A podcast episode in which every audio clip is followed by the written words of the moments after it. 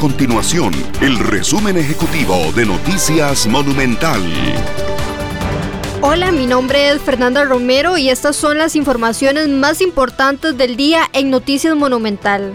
La Caja Costarricense de Seguro Social y el Ministerio de Salud pidieron a la Defensoría de los Habitantes más tiempo para dar respuesta al por qué se está vacunando contra el COVID-19 a funcionarios en teletrabajo y telemedicina antes que los adultos mayores. El órgano defensor solicitó información sobre el proceso de vacunación tras una serie de cuestionamientos por los grupos de priorización que integran la vacunación. La Cámara Costarricense de Construcción lanzó una advertencia sobre el proyecto de ley presentado por el gobierno para grabar las casas de lujo que superan los 150 millones de colones de valor.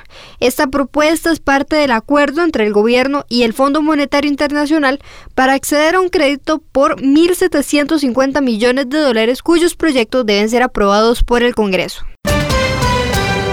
El organismo de investigación judicial indaga actualmente las causas que mediaron en el accidente de tránsito que dejó dos personas fallecidas y una más herida en Bijagua de Upala, luego de que una carga de perlin se incrustara dentro de una buceta.